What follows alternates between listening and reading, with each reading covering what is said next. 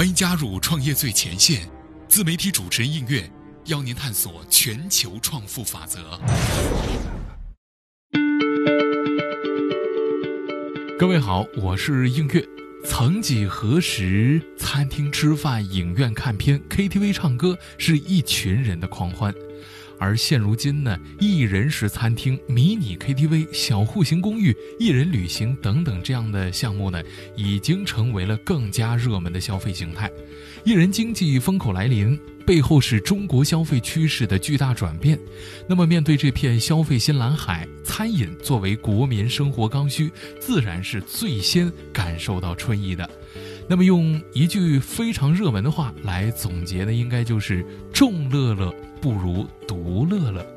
所以说呢，今天跟大家一起分享到的主题是覆盖二点四亿单身人群，巨头餐饮蜂拥而至，一人食是如何火起来的呢？我们一起来听。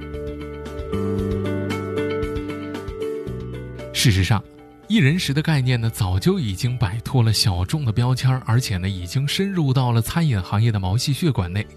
比如呢，作为社交网络的重度用户，你可能呢时常会在微博、抖音等等平台呢刷到这个一人食的餐厅，而且呢高峰期啊等位不亚于风靡一时的网红茶饮店。不少传统的餐饮品牌呢，则专门为单人设置餐饮区，使他呢不必面临一个人进食的这样一个尴尬局面。同时呢，购物达人也会发现啊，能够轻松的买到一人规格的食品。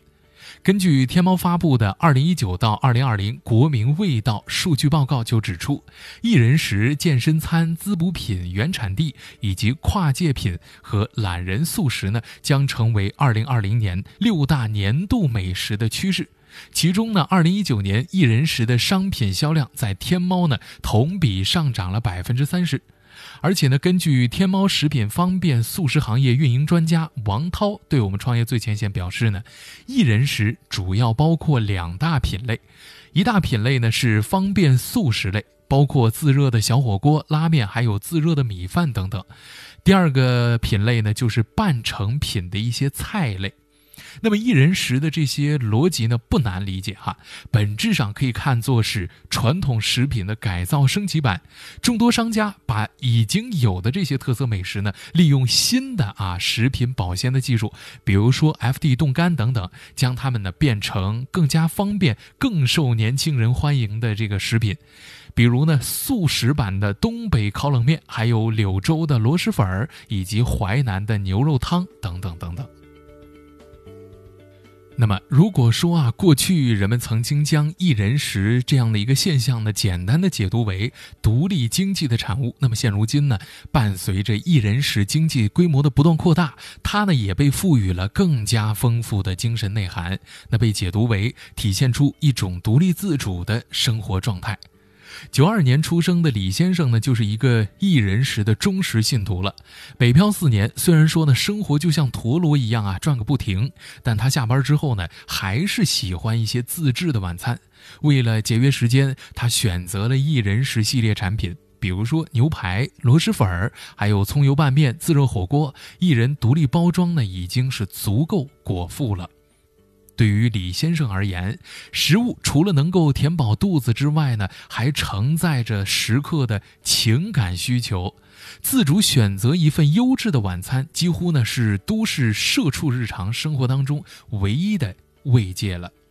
李先生的经历呢，其实并非个例。相对于自由的空间里的用餐来说呢，这样一种用餐模式已经日益成为了都市人为数不多的一种独处场景了。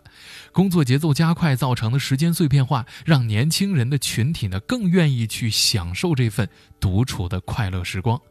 根据公开数据显示，在九零后的消费者群体当中呢，百分之五十五的人有独处用餐，而且呢不超过一小时的这么一个习惯。那在这种需求的驱使之下，一人食应运而生。中国食品产业分析师朱丹鹏表示呢，新生代的个性啊非常自我，他的消费思维和消费行为决定了一人食必将成为未来的一种趋势，也将催生出。更多的业态和模式。一人时的经济崛起与中国单身人群的高速增长那是脱不开关系的。新消费市场带来的商机，本质上源自于中国传统家庭结构的变化。根据零售专家鲍月忠认为呢，像北京这样的城市，平均家庭人口已经不到两人，而更多的以外来人口为主的城市，整个家庭结构也在呈现出这种单身化的趋势。那在这样一个背景之下，单身消费和个体消费显然有着广阔的市场空间。根据中国统计年鉴二零一八的数据显示，中国单身人口总数已达二点四九亿人，占总人口的百分之十八，相当于英国、法国和德国人口的总和。其中呢，有七千七百万人处于独居状态。预计二零二一年呢，这样一个数字将上升至九千两百万，且一部分人群呢，大多有稳定的工作和收入，生活呢在相对发达的城镇区域。所以说呢。单身独居状态之外，年轻群体的自我意识觉醒，也让一人食不再局限于单身人群，而变得更加的普世化。更有分析人士认为呢，新消费群体啊，向往高品质的生活和更加强调自由，即便他不是单身，也愿意选择独乐乐的一种生活方式。他们热衷于消费，看淡储蓄，颇有及时行乐的气魄。而呢，这样一种观念，恰恰都是一人食经济发酵的土壤。更值得注意的是。一人食经济呢，已经展现出了它的消费潜力。根据公开数据显示，超过五成的单身男女月均可支配收入呢，达到了三千到五千元；近三成单身男女月均可支配的收入达到五千到八千元。另外，大概有百分之十的单身男女月可支配收入呢，达到了八千元以上。我们仍以李先生为例，他每月的工资呢，大概是两万块钱，其中呢，固定储蓄一万。租房和交通呢，大概四千；吃饭两到三千，剩余的钱呢，都会用来满足个人的爱好和消费。所以说呢，从这儿可以预见的是啊，伴随着社会文化和消费理念的迭代，在家庭好友聚餐之外，一人食也将成为潜力巨大的一座消费金矿。